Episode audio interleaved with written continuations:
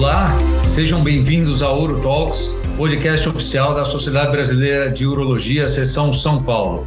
Hoje teremos mais um episódio do programa Highlights CPU com o tema litíase e endurologia, que conta com o apoio da Zodiac. Eu sou o Dr. Fábio Vicentini, chefe da Endouro do Hospital Brigadeiro e membro do setor de Endouro do Hospital das Clínicas de São Paulo. E irei começar hoje com o Dr. Antônio Corrêa Lopes Neto, chefe do setor de endurologia da Faculdade de Medicina do ABC. Eu e o Toninho, nós estivemos presentes no Congresso Paulista, organizando a parte de endouro. Na endouro a gente teve bastante atividade esse ano. Uh, tivemos um workshop um dia inteiro no sábado, um pré-congresso. Depois nós tivemos mais três momentos de plenária, além de um curso extra uh, sobre lasers, novas tecnologias. Então, para Indouro, teve bastante novidade, temas importantes que a gente selecionou aqui para falar para vocês e coisas que a gente pode usar no dia a dia, a, a aplicar de uma forma bem prática. Toninho, tudo bem com você? Oi, Fábio, boa tarde. Boa tarde aos ouvintes. Prazer estar aqui com vocês e vamos tentar trazer para vocês o que teve de, de interessante, de importante em litíase urinária e endurologia no CPU. Beleza, Toninho. Bom, vamos começar então com o workshop que foi no sábado, é, workshops de litíase e urinária endouro. O que você viu no período da manhã de interessante? Bom, o workshop foi uma atividade que tomou o sábado inteiro, foi dividido no período da manhã os temas é, é, mais da litíase clínica e ureteroscopia, acessos retrógrados, e o período da tarde nós tivemos os acessos percutâneos.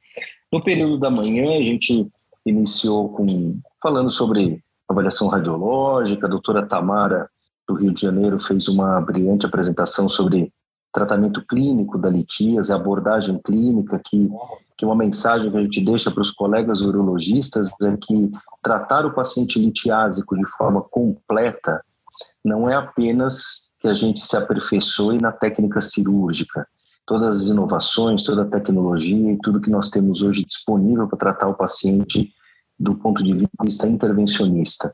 Mas que a gente não esqueça de que esse paciente ele porta uma doença recidivante e que ele deve ter um olhar clínico para que a gente tente minimizar uh, as recidivas dessa doença. Então, a doutora Tamara colocou bem os cuidados com dieta, a, a, uh, o perfil metabólico desse paciente, o que esse paciente deve ser visto também com esse olhar. Uh, ainda no período da manhã tivemos uma, uma apresentação sobre a utilização de bainha ureteral no, na ureteroscopia flexível.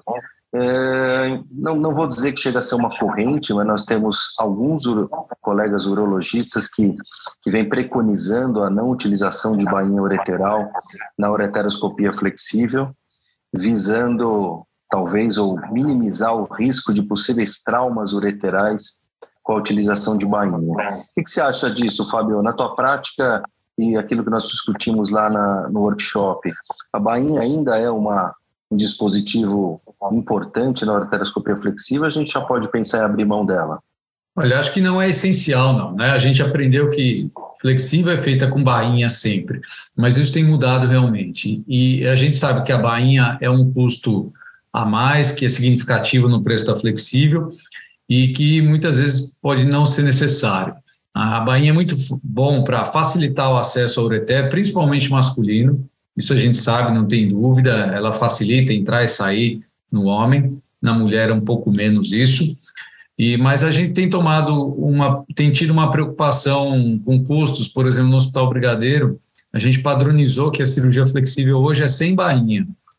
Só que a gente vai usar em algumas, alguns casos, vai usar a bainha.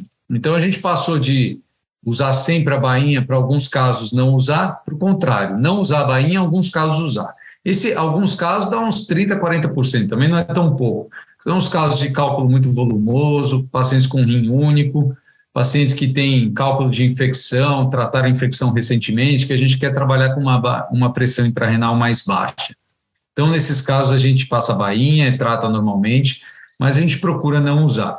Isso ficou bom também com os ureteros flexíveis descartáveis que a gente tem hoje em dia, que a gente nem fala que é descartável, mas são ureteros flexíveis digitais de baixo custo, que a gente é, tem menos receio dele quebrar e danificar. Então a gente usava a para não danificar. E agora os aparelhos esses é, de baixo custo eles têm uma resistência muito grande. Então preocupação diminuiu em relação a isso. Então acho que a gente pode evoluir e selecionar melhor os casos que a gente não que a gente vai usar bainha, porque a gente acaba mantendo um resultado bom e, e tendo um custo menor também. Perfeito, acho que é isso aí. É, a, a bainha, o que a gente conseguiu ver é que a bainha ela não não traz tanto risco de desenvolvimento de estenose de ureter, que era uma coisa que se falava. Né? A gente tem bastante literatura mostrando que o uso da bainha não é um fator assim preditor de, de, de alta probabilidade de, de desenvolver estenose. E talvez o caso interessante para que você não use bainha seja aquele caso de você ter um cálculo único, que seja possível de você fazer um dusting, que não haja necessidade de fazer entradas e saídas com o aparelho. Esse talvez seja o caso mais interessante para você abrir mão da bainha.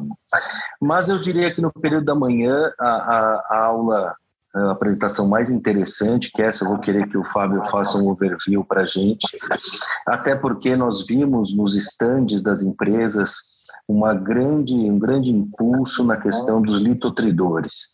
Essa dentro da endurologia hoje, os litotridores de alta potência, os Thulium Laser, eles povoaram a área dos estandes. E nós tivemos uma apresentação do, do professor Eduardo Mazucchi sobre litotripsia, e eu queria que o, que o Fábio desse uma atualizada no, no pessoal aí sobre qual é o nosso cenário atual com os litotridores para ureteroscopia flexível e até para cirurgia percutânea, se nós tivermos alguma coisa diferente.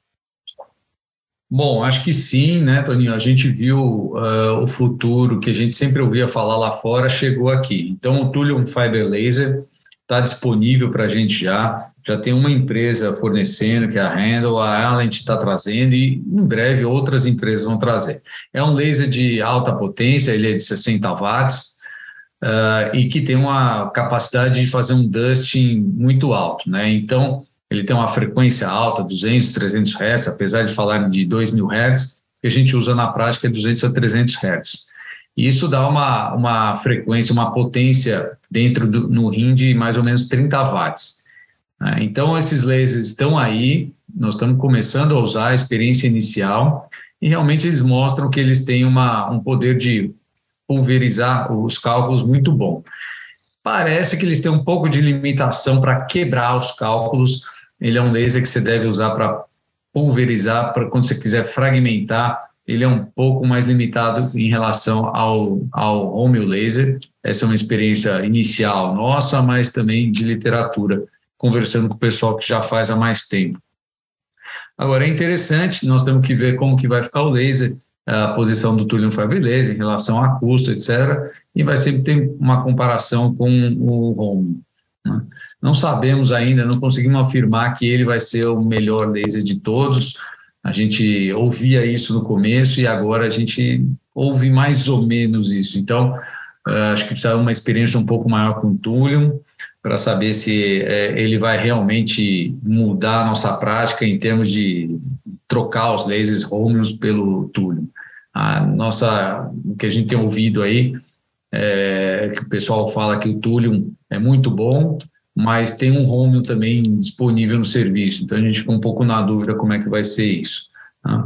Tem um outro, aí tem um, um, intermediário que é um laser da Dornier que é o chama Túlio, e esse laser ele teria as características do Thulium, que é a pulverização muito boa, só que fizeram um laser que tem a característica de quebrar a pedra muito boa, como um Romium.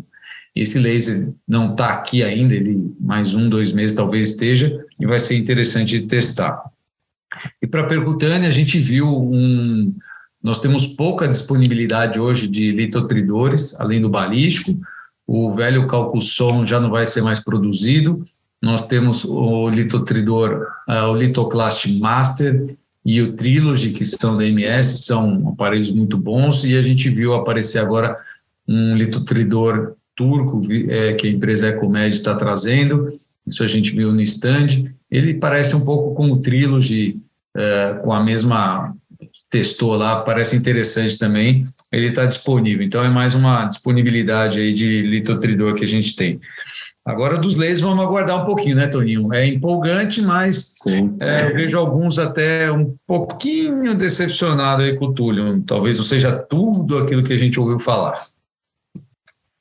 É, acho que é isso aí. A gente, como o Fábio falou, era uma, uma tecnologia que parecia tão distante de nós e agora a gente já tem ela mais presente no nosso meio. Interessante que cada um vai começar agora a ter a sua experiência pessoal, nós vamos começar a ter a experiência dos serviços, e a partir daí vamos ver se realmente o Túlio, como o Fábio falou, tudo isso que a gente esperava. Mais importante é que a gente está tendo litotridores de melhor qualidade, de maior potência para tratar pedras maiores, mais desafiadoras, e o acesso retrógrado por ureteroscopia flexível vai ficando cada vez mais sedimentado provavelmente como método endurológico mais utilizado é, no nosso meio para o tratamento de litíase. Então, eu diria que o período da manhã, que nós falamos de ureteroscopia flexível, versou realmente sobre isso, sobre os litotridores, é, sobre esse questionamento da bainha, que hoje a gente já tem algumas, algumas, alguns colegas optando por não utilizar, e, e acredito que foi isso de mensagem no período da manhã. Muito bom. Aí, passando o workshop, o período da tarde, mais focado na cirurgia percutânea, nós tivemos o Dr. Rodrigo Perrella, no Hospital Brigadeiro, Hospital Militar. Ele comentou sobre uh, se existe alguma superioridade entre a posição supina ou prona na percutânea. E ele publicou um trabalho lá com o nosso grupo do Hospital das Clínicas, no Journal of Urology, comparando, fazendo uma série prospectiva randomizada, comparando o, os pacientes é, com cálculos renais complexos e um grupo estava em posição prona, outra supina. Ele viu que os resultados, a posição não influencia o resultado. Então, isso é algo é, que há muito se discutia, mesmo para cálculos complexos, a posição supina ou prona não influencia o resultado. O resultado é o mesmo porque a cirurgia é a mesma. Agora, ele viu algumas diferenças a favor da posição supina, onde a cirurgia foi 30 minutos mais rápida e as complicações maiores, Clavin 3, 4, foram menores na, eh, na posição supina, principalmente as complicações infecciosas mais importantes. Então, fica uma mensagem que posição supina ou prona tanto faz em relação a sucesso, mas talvez a supina tenha uma taxa menor de complicações. Depois, o Dr. Carlos Batagello, do Hospital das Clínicas, ele falou sobre uma das grandes novidades, aí, um, o trabalho dele sobre o ácido tranexâmico, se a gente deve usar de rotina nas cirurgias percutâneas. O Dr. Batagello também tem um trabalho prospectivo, randomizado, onde nos casos complexos de percutânea, gás 3 e 4 novamente, um grupo deu placebo, outro grupo tomou ácido tranexâmico, e ele viu que a taxa de transfusão sanguínea foi cinco vezes menor nos pacientes que tomaram transamin. Transamin é o nome comercial do ácido tranexâmico. Que dose?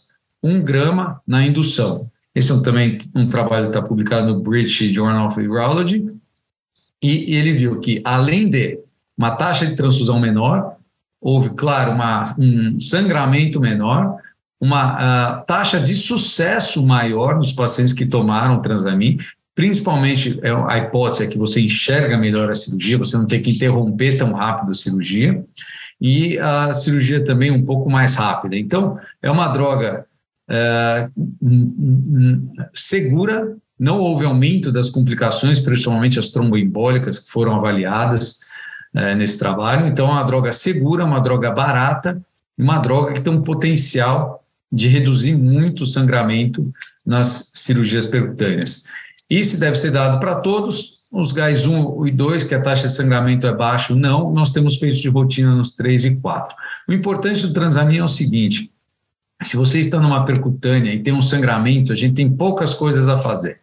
Né? Então, se você está naquela situação que você está tendo que parar a cirurgia, você vai falar, vou passar a nefrostomia e sair, ou se você começou a pensar, vou comprimir isso aqui que está sangrando feio, ah, vou abrir, vou chamar radiologia intervencionista. Nós temos agora uma droga, que é o ácido tranexâmico, que pode nos auxiliar nas cirurgias percutâneas, e antes a gente não tinha. É uma droga segura e que a gente pode fazer ou na indução, ou se você tiver um caso que tem um sangramento, que você fala, puxa, não sei o que fazer, eu acho que a gente tem que saber isso aí. Inclusive, esse trabalho foi escolhido como um dos mais importantes e que vai mudar a conduta, isso agora no Congresso Mundial de Endurologia. Uh, além disso, uh, teve comentários sobre a mini percutânea, Dr. Davi Abi, do Santa Marcelina, é, mostrando que cada vez mais a gente precisa usar a mini percutânea e tem uma série importante de crianças mostrando que para crianças não tem dúvida a agressão renal é muito menor e que a gente deve estar habituado a usar a mini percutânea. Além disso, o Dr. Luiz Alexandre Vilares da Costa, da Faculdade de Medicina do ABC, tem, é, fez uma palestra interessante sobre a, a cirurgia renal percutânea ambulatorial. Então, a gente tem a ideia que a percutânea é sempre aquele caso terrível, que sangra, que fica com nefrostomia, porém, em alguns casos selecionados e com o avanço da técnica, é possível até fazer a cirurgia percutânea ambulatorial.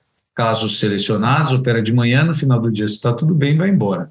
Né? Qual que é a experiência com isso, Toninho? Então, essa é uma, essa é uma linha que o, que o Luiz Alexandre vem desenvolvendo lá no, lá num dos hospitais da faculdade. É, inicialmente começou de uma forma nada, nada programada, mas ao final do dia, junto aos residentes, via que o paciente estava muito bem e, ah, então vamos dar alta. E a partir daí ele começou a fazer uma série de casos melhor documentado e a gente tem uma experiência muito boa, que pacientes que, que têm a cirurgia que transcorreu sem nenhuma complicação, sem sangramento, sem nenhuma instabilidade, uh, pacientes que nós temos já uma tendência a não deixar nefrostomia, fazer os procedimentos tubeless. É, então, ao final do dia, o paciente estando bem, estável, se libera o paciente no mesmo dentro de 12 horas, né? E claro que tudo isso está visando o quê? Como a gente tem vem tendo no nosso meio um grande desenvolvimento da ureteroscopia flexível, a percutânea, obviamente, vai perdendo espaço. Cada vez cálculos maiores estão sendo tratados de forma retrógrada e principalmente quando nós tivemos acesso a esses litotridores que nós comentamos anteriormente. Então, a gente tem que buscar minimizar a percutânea. Minimizar significa mini-perc, significa altas mais precoces, transamin para que tenha menos sangramento, enfim, o que nós temos que buscar são resultados é, bons que nós sempre tivemos com a percutânea, mas de forma menos mórbida. Então, essa cirurgia ambulatorial, como o Fábio falou, que nós nunca imaginávamos dar, aula, dar alta com a percutânea no mesmo dia, já é factível, seguro, em casos bem selecionados. Você seleciona pelo gás, pelo tipo do cálculo, tamanho, asa? Você tem algum parâmetro assim? Para a gente passar para o pessoal? Geralmente, claro, os casos que são gás 3 ou 4 são casos mais complexos, geralmente cirurgias mais desafiadoras, tendem a ter um sangramento maior, eventualmente cálculos residuais, então não, não é um caso uh, eventualmente factível ou elegível para que a gente dê alta no mesmo dia. Agora, casos gás 1, 2 e que é, tenham evoluído sem intercorrência, cirurgias rápidas, nós fazemos quase todas também em posição de Bart's, é, Bart's flank free, de, de, de posição supina, é, então o paciente tem evoluído sem intercorrência, tubeless, sem sangramento, cirurgias às vezes de 40 a 50 minutos, que correm sem intercorrência, se caso é um caso elegível para ir embora. Perfeito. Isso acho que é importante porque a gente tem uma é, redução de custos importantes nesses casos que podem ir para casa no mesmo dia. Uh, depois ainda teve o doutor Fábio Torricelli, do HC de São Paulo, falando sobre a ECIRS, que é a cirurgia renal intrarrenal combinada.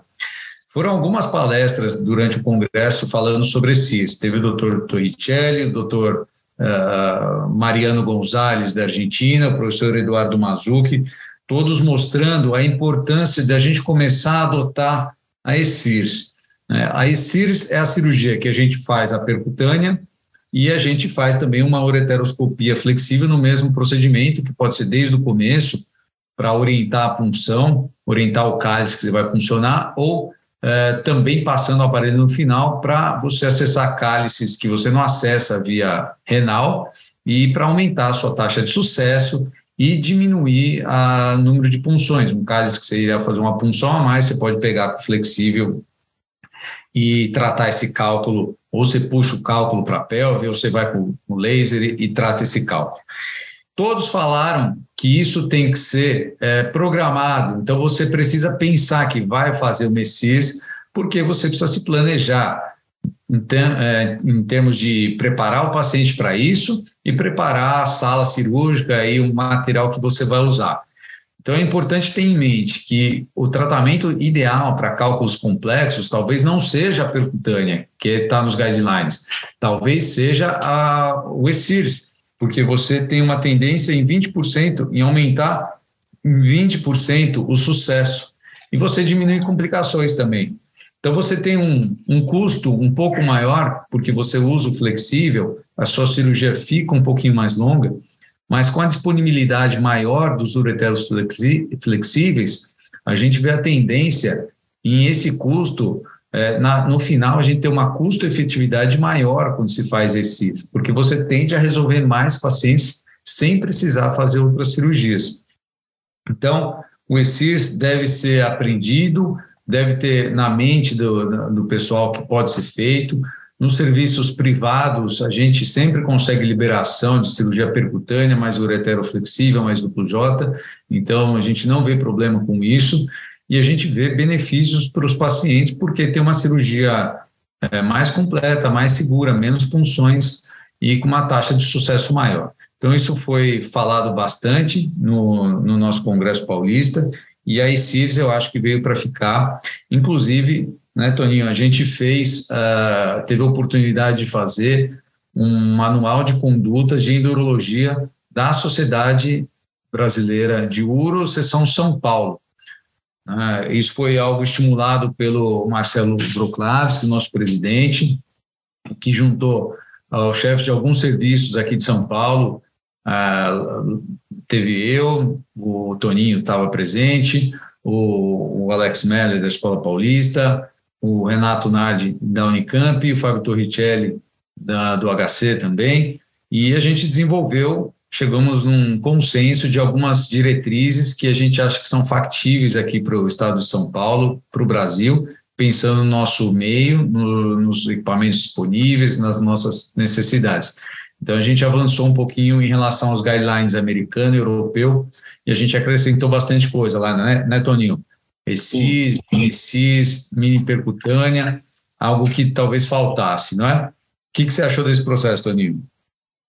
Acho que foi uma experiência muito interessante. A gente Tivemos seis colegas envolvidos, além desses que o Fábio falou, o Fernando Caldas também de Ribeirão, é, né, que estava junto conosco, e nós associamos ali não só opiniões pessoais, não foi uma, uma, um guideline de opinião pessoal, a gente foi buscar literatura, e, e realmente ficou um manual muito prático para que o urologista, é, inclusive ele está disponível hoje no site da SBU, para que vocês possam consultar, foi um, um, uma experiência muito interessante, ficou um produto muito bacana, né, para que vocês possam é, consultar é, as, as, várias situações de litíase do dia a dia, do cotidiano, e como o Fábio falou, já acrescentando também o que a gente tem de mais novo aí na tecnologia e nas, e nas tendências aí de tratamento endurológico.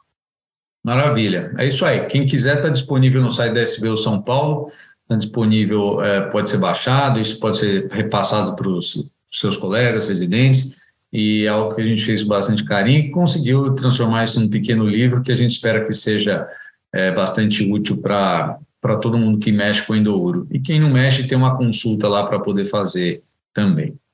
Bom, passando para as plenárias agora, nós tivemos a primeira plenária no domingo pela manhã, é, coordenada pelo Toninho, pelo Fernando Caldas também, Uh, e tivemos uma palestra bastante interessante do Dr. Wilson Molina, que é dos Estados Unidos, falando sobre a mini percutânea. Ele mostrou a técnica dele. E uma coisa que a gente perguntou bastante é em relação à indicação da mini percutânea. Então, a indicação hoje em dia varia bastante e vai depender do material que você tem. Né?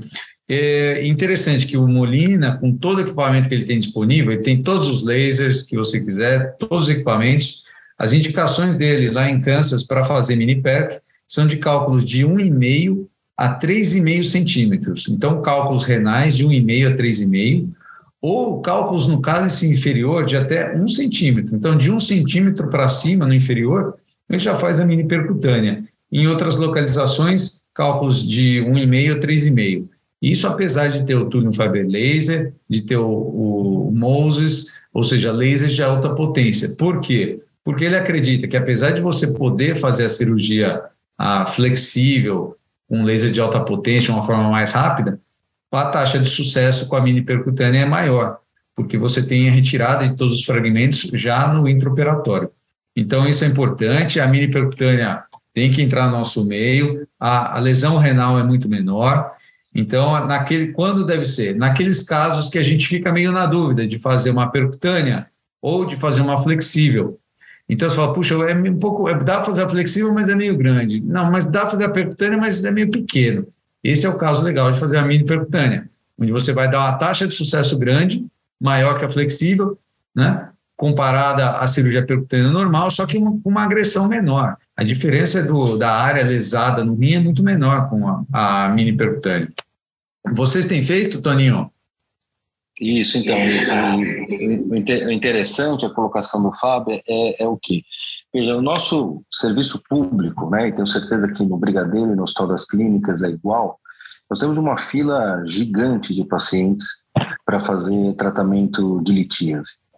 Então, quando você pega um carro, nós até temos nosso sarrafo um pouquinho mais baixo, a, a partir de 1,5 centímetro, nós já temos, nós temos feito mini percutâneo.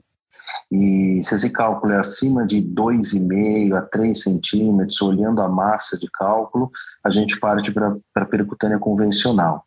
É, 1,5 centímetro, talvez na vida privada, nós façamos ureteroscopia retrógrada, flexível.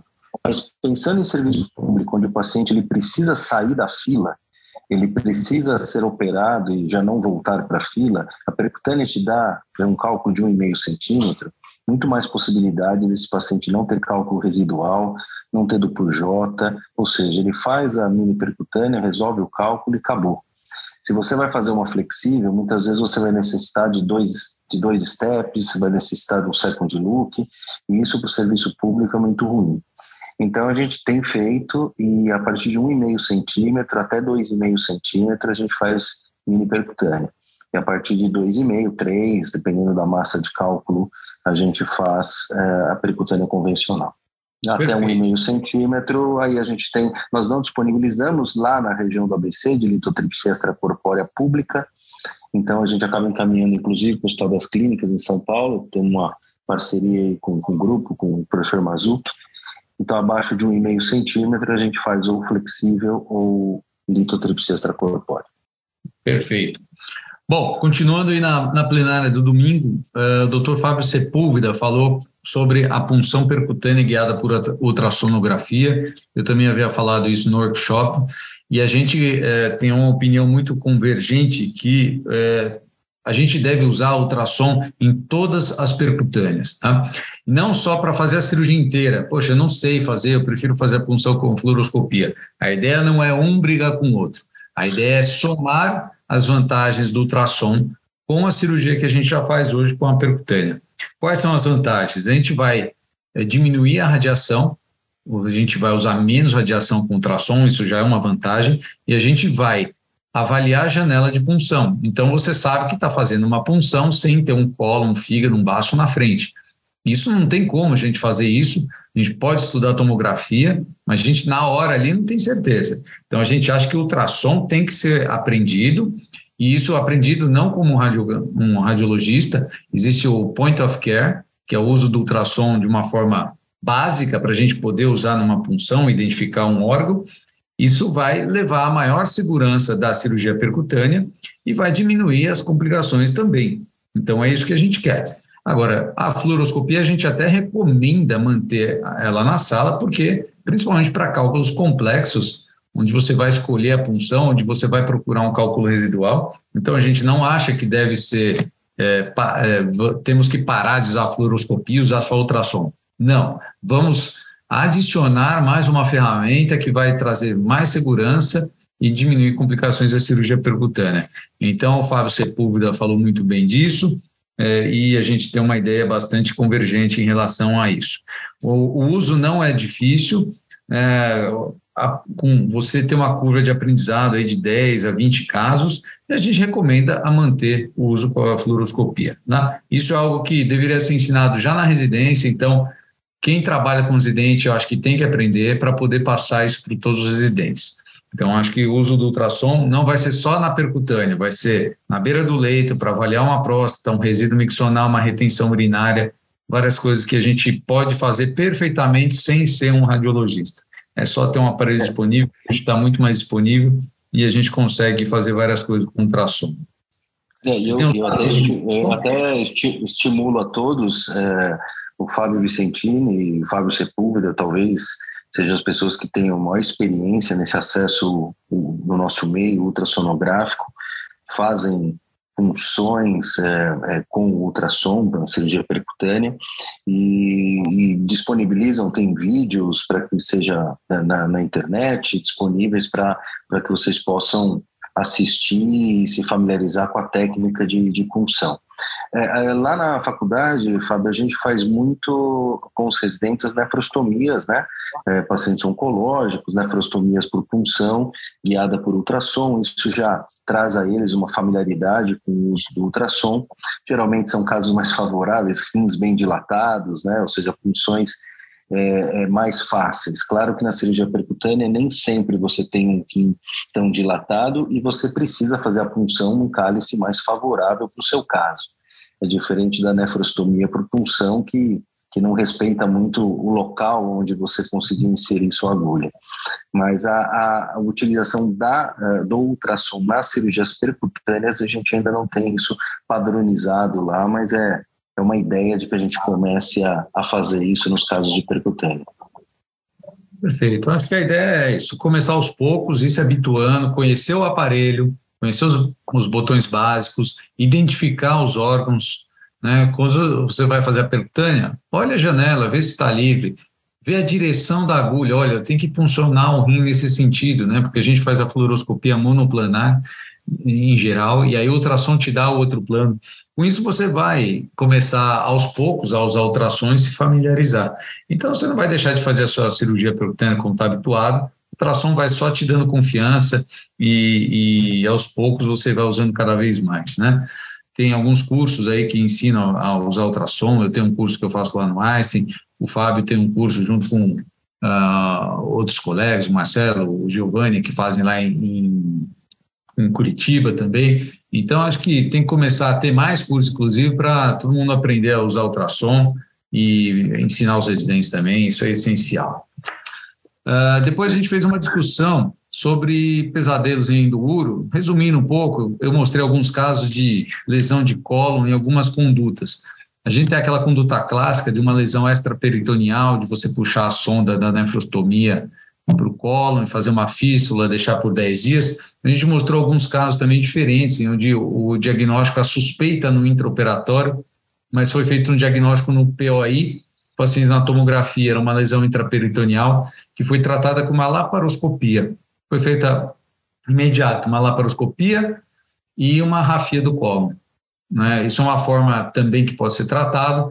E teve um outro caso que a gente fez o diagnóstico intraoperatório, na retirada da do nefroscópio, a gente viu que tinha uma lesão de colo, que um paciente que tinha múltiplas aderências não deu para fazer uma laparoscopia, foi feita uma laparotomia e como não tinha contaminação da barriga, foi feita só uma rafia também com boa evolução. Então, são algumas formas de conduzir essa complicação que cada vez está mais rara, justamente pelo uso do ultrassom, mas ainda pode acontecer.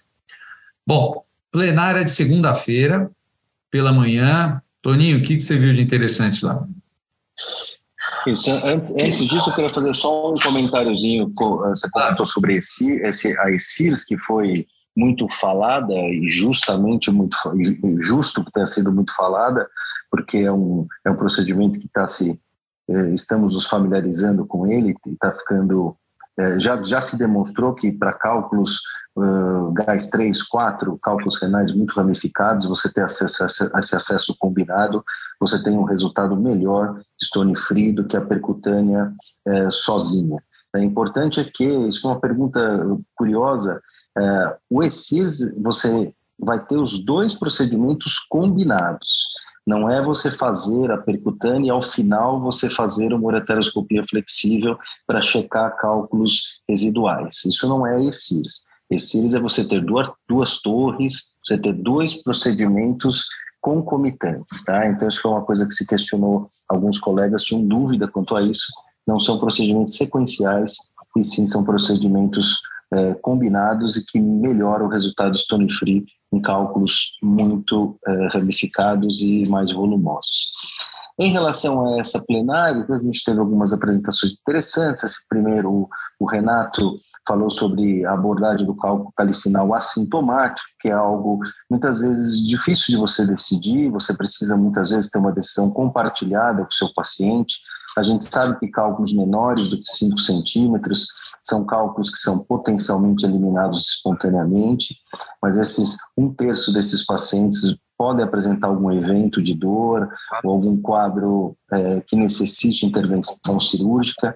Então, caso, é, situações é, bem particulares, como pacientes que viajam muito para fora do país ou que moram em locais de difícil acesso à saúde, é, talvez esses pacientes tenham que ser tratados de forma preventiva é, ou por litotripsia extracorpórea, até por acesso retrógrado flexível, e não se aguardar que ele venha ter possivelmente um evento urgente, uma cólica, ou que tenha que sofrer uma intervenção é, numa situação é, menos favorável do que você fazer algo preventivo.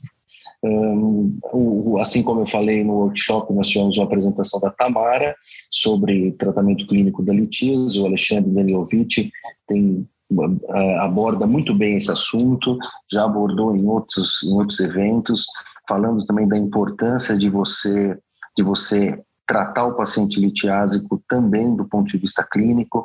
Se você não tiver interesse ou não se sentir confortável para isso, encaminhe esse paciente para um nefrologista ou encaminhe esse paciente para um outro colega que vá tratar esse paciente de uma forma mais completa, é, tentando minimizar recidivas com o uso de medicações ou, no mínimo, com orientações dietéticas. Depois tivemos um painel sobre ureteroscopia flexível, onde alguns alguns, algumas, uh, alguns aspectos foram abordados, como a utilização do pré-stent. Se nós formos ver os trabalhos que nós temos disponíveis na literatura sobre pré-stent, os resultados são uma maravilha. Né? O pré-stent facilita a colocação da bainha quando você tiver interesse em usá-lo, o pré-stent aumenta a taxa stone free, o pré-stent deixa o procedimento mais rápido. Então, temos várias vantagens do pré-stent mas o que falta se abordar nesses estudos é o desconforto do paciente naquele período pré-operatório que ele vai se manter com duplo J, aguardando o procedimento. Alfa-bloqueador é algo que... Toninho, só um comentário sobre o pré-stent, acho que a gente vê isso, mas a gente tem que é, ver essa informação e saber quando aplicar. Então, eu vejo assim, por exemplo, a gente faz uma ureteroscopia do lado direito, e o paciente precisa ser operado do lado esquerdo depois. Puxa, eu passo um duplo J nesse momento ou não? Faz. Bom, eu sei que vai me facilitar a cirurgia, vai deixar mais rápida, etc. Esse paciente já vai ficar com um duplo J à direita. Se você passar à esquerda, né, ele já vai estar medicado e para o próximo abordagem ele tem uma vai ser mais fácil a cirurgia. Então essa informação a gente pode usar nesse sentido puxa, estou é, operando um lado, o outro lado, se eu passar o duplo J, a minha próxima abordagem vai ser mais fácil. Então aí faz sentido, né? A gente usa de uma forma correta isso aí. A gente não vai Sim. passar duplo J em todo mundo que vai fazer flexível, né? Acho que isso não é feito, eventualmente em criança pode ser feito, né? Mas sabendo que ele vai facilitar a cirurgia, legal. Então vamos numa situação específica como essa, a gente tem até explicação para o convênio, por que, que você está passando para o J do outro lado, você não operou lá, etc. Né? Acho que é por aí um pouquinho a, a forma de usar essa informação. Sem dúvida, bem colocado, não tem dúvida. Até numa cirurgia percutânea, por exemplo, quando você tem cálculos residuais, que você entende que esse paciente possa ser abordado depois por ureteroscopia retrógrada, você pode eventualmente deixar um duplo J nesse paciente para facilitar a sua a, o seu, a sua flexível pós-cirurgia percutânea. Bom, aí tivemos algumas outras apresentações. É, eu falei ah, o Alpha Block. E, e, esse eu acho bem importante, hein, Toninho? Você dá Alpha Block ou não para fazer a flexível? É, o que a gente viu é que quase a maioria dos colegas eles usam o alfa-bloqueador no pós-operatório para minimizar o desconforto do catéter duplo J. Usa-se o alfa-bloqueador pós-litotripsia extracorpórea, uh, mas o alfa-bloque pré-operatório ainda não é um consenso entre, entre os colegas. Né? A gente ainda não tem o, o, a maioria dos colegas que usam. Eu, particularmente, confesso que eu não uso de rotina o alfa-bloqueador no pré no pré-operatório. Eu acho que você usa, né, Fábio, no pré-operatório? É. Eu acabo usando, a gente tem uma taxa aí entre 5% e 10% de pacientes que não sobe bainha e às vezes não sobe nem o flexível, e alguma literatura mostrando que o alfa-bloqueador, uma semana antes da cirurgia, diminui a, a, a resistência a um aparelho, né, e dilata o ureter e pode facilitar a cirurgia. Como a droga que a gente usa confortavelmente, é bem aceita, bem tolerada, é barata. Eu não vejo muito problema em usar o, o alfa-bloqueador. Na verdade, eu falo para ele tomar, compra uma caixinha, começa a tomar uma semana antes e toma até tirar o duplo J, né? Porque comprovadamente ele diminui os sintomas no pós-operatório, mas eu acho que facilita assim. Um ureter, tudo que a gente quer é um ureter dilatado para a gente fazer a nossa cirurgia. E é uma droga que tem evidência que pode fazer isso eu tenho usado de rotina, assim, sempre possível, o Alpha Block antes da cirurgia. Sem dúvida. E em relação ao duplo J, eu acabei fazendo uma, uma, apresentação. O duplo J é um grande problema. O duplo J é, um, é uma relação de amor e ódio. Quando o duplo J, por várias vezes, te salva de situações complexas, é, por outro lado, o pós-operatório do paciente com o duplo J, muitas vezes é, os pacientes reclamam, te, te importuna e fica extremamente desconfortável com o catéter. É, a gente vê que na literatura já se foi investigado tudo, se você usa catéteres que cruzam a linha média da bexiga, se não cruzam a linha média da bexiga, é, catéteres... E parece que o, o, catéter mais fino, realmente a gente tem uma literatura de que é mais é menos desconfortável.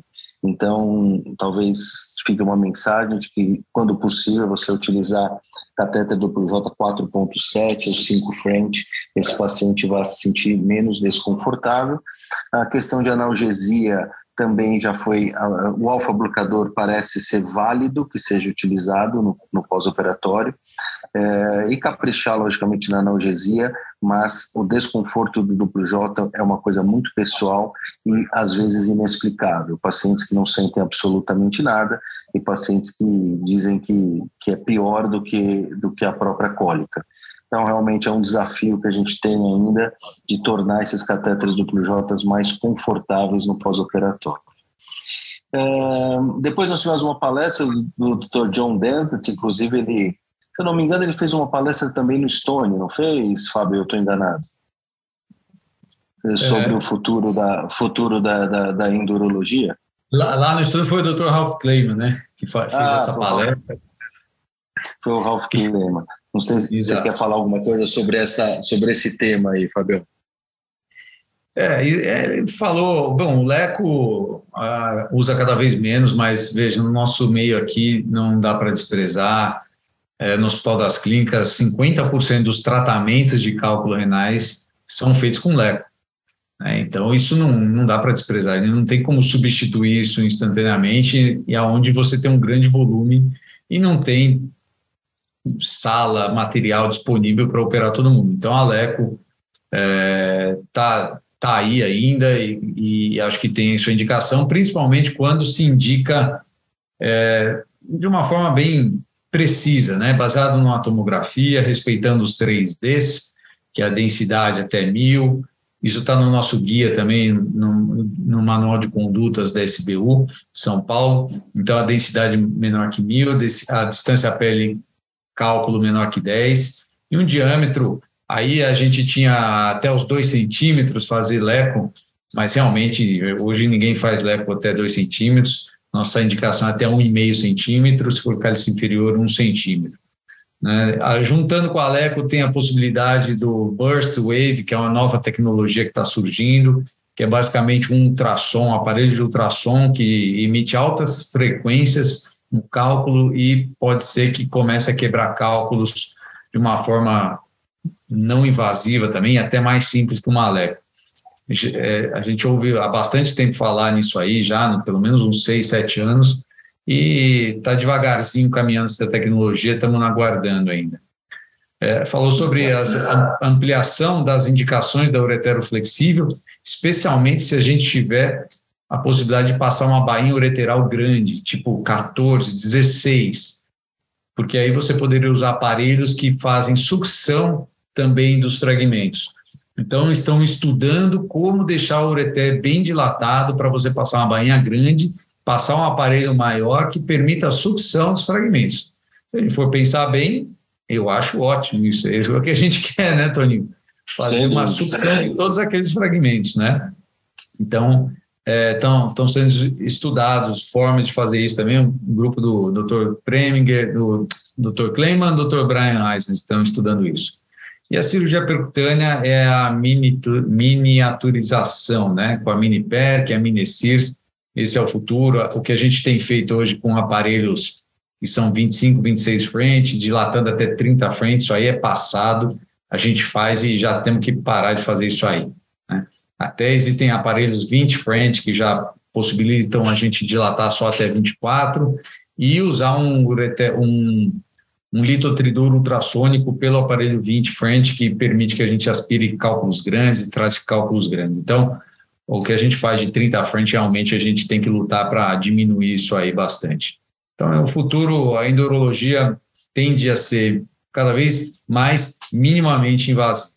Acho que é por aí. É, acho que essa, essa foi justamente a conclusão. Dizer que a percutânea vai acabar, eu acho que isso é um exagero, né? eu acho que a percutânea tem seu espaço, principalmente, como eu falei, no serviço público, assim como a litotripsia extracorpórea, como o Fábio colocou, também tem seu espaço, mas uh, buscar a miniaturização desses procedimentos, deixando eles cada vez menos mórbidos e com menor possibilidade de complicação. Isso aí. Agora, indo para.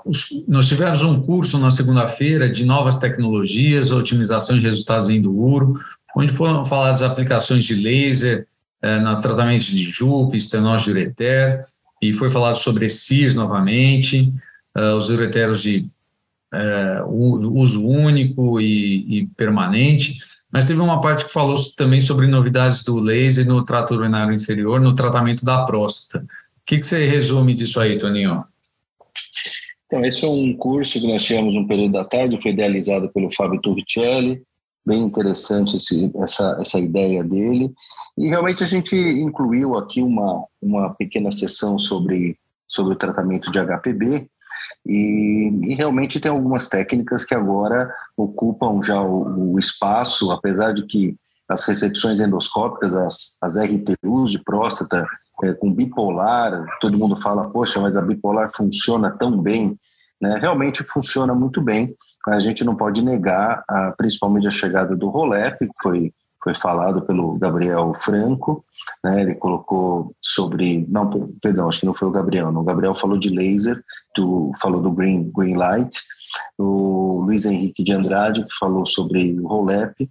Então, hoje a gente já tem realmente o ROLEP, onde você usa o Homeon Laser, o TULEP, quando você usa o Thulium, é, algumas técnicas que diferem uma da outra, mas quando você. É uma curva de aprendizado não muito fácil, realmente.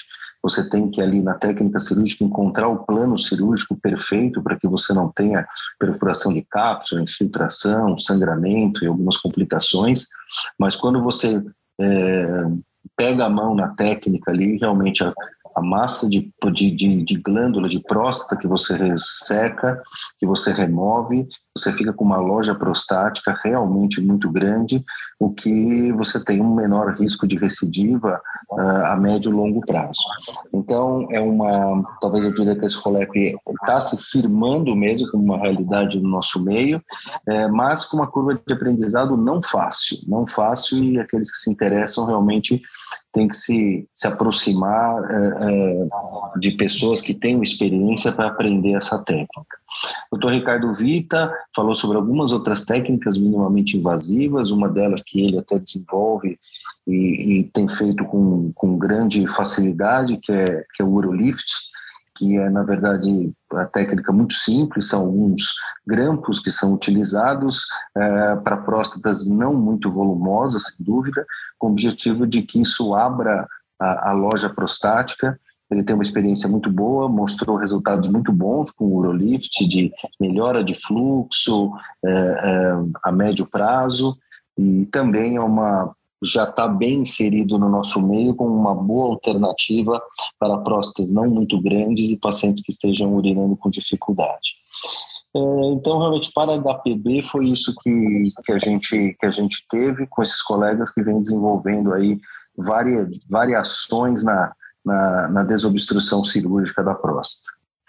Maravilha. Aí na sessão, uh, tivemos mais uma sessão plenária na terça-feira de manhã, uma sessão mais rápida, onde foi falar novamente sobre cisco, o doutor Mário Mariano Gonzalez, e uma discussão de casos de endurologia, de litígio ureteral, é, onde foi tocado até no assunto do túlio fiber laser, no cálculo de ureter, e aí a gente tem que tomar cuidado um pouco com o túlio. Ele é um laser muito potente, ele esquenta. Então, a, a potência dele no ureter tem que ser limitada a 8, 10 watts, porque senão pode haver uma lesão térmica e uma estenose de ureter no futuro também. E no rim, você tem que ter uma irrigação boa e o recomendado é entre 25 e 30 watts no máximo no rim. Então, quando a gente pegar um túlio, um fiber laser, que é o laser que tem 60 watts, para cálculo renal, nós vamos usar até 30 watts no máximo, 30 no rim e 8 a 10 no ureter. Eu acho que a gente viu bastante coisa, a gente cobriu bastante. No geral, foi um congresso excepcional. A gente tem uma opção é, cada vez melhor aqui no Brasil para a gente se atualizar, para ver temas novos, não é, Toninho? E Sim, a gente sabe a dificuldade que é ir para os Estados Unidos, para a Europa hoje em dia, em termos de custo, dólar, euro, e a gente fica muito feliz de poder ter um, um congresso de alto nível aqui no Brasil, aqui em São Paulo, ainda no, na nossa casa, fácil acesso e com uma programação extremamente ampla. É, eu tive a oportunidade, né, o Toninho é o coordenador da Indouro da SBU São Paulo, estou auxiliando ele esse ano, e a gente pôde é, ajudar aí a, a, fazer um programa que abordasse tudo isso. É, eu acho que resumindo, né, Toninho, os temas principais, então, que a gente viu, novos lasers, os lasers de alta potência têm uma tendência a facilitar o tratamento de cálculos maiores na ureteroscopia, a mini percutânea, a gente tem que aprender, ela tem indicação entre os cálculos ali médios, 1,5 a 3 centímetros, e a gente tem que usar mais, ela é ótima para criança. A ESIRS tem que ser utilizada para os cálculos complexos, é, nós temos que aumentar o sucesso, diminuir complicação, para isso temos que aprender a técnica, equipamentos e ter que botar na cabeça que o ESIRS é o que vai aumentar o sucesso. É, e o uso do ultrassom na percutânea, é, e não só na percutânea, mas na nefrostomia, como o Toninho falou, na beira do leito. Isso tem que ser aprendido por nós e nós temos que ensinar os residentes. Todo mundo tem que aprender a usar, usar ultrassom, o point of care para o uso do ultrassom na urologia. Isso vai ser útil para todo mundo. E, resumindo, o nosso manual, nós conseguimos lançar o manual de condutas de Induro, lembrando que ele está no site da SBU São Paulo, todo mundo que for sócio pode acessar e ter esse, baixar esse é, PDF com as condutas que a gente sugere, sugere que sejam ideais aqui para o nosso serviço. Alguma outra consideração, Toninho? Não, Fábio, acho que você fez um overview ótimo aí. Realmente, acho que esses são os temas que ficaram mais é, em destaque no nosso congresso. O restante nós abordamos situações corriqueiras do dia a dia, opiniões de, dos experts, é importante você aprender com aqueles que têm bastante experiência, mas o Fábio pontuou aqui a, a novidade nas tecnologias e que, e que, veja só, tudo, tudo isso que o Fábio falou é acessível a qualquer um de nós. Ele não falou nada, há muito tempo atrás a gente se deparava com alguma tecnologia ou alguma técnica que a gente falava, nossa, isso aqui eu não vou conseguir desenvolver. E tudo que foi dito aqui é possível de que seja desenvolvido no seu dia a dia, só realmente cabe que você busque é, se aperfeiçoar naquilo, aprender como fazer e desenvolver no seu, no seu serviço, desenvolver na, na sua vida no cotidiana, no seu, na sua vida privada. Mas acho que está perfeito, foram esses os itens, os temas que, que tiveram maior relevância no Congresso. É isso aí, então. Então foi um prazer participar aqui desse uh, Urotox e você acabou de ouvir mais um episódio do Urotox, podcast oficial da Sociedade Brasileira de Urologia, Seção São Paulo. Lembrando que todas as edições estão disponíveis no site www.sbu-sp.org.br e também nas principais plataformas de streaming. Nos vemos no próximo episódio. Até lá, um abraço a todos. Obrigado, Toninho. Um abraço. Obrigado, Fábio. Um abraço a todos.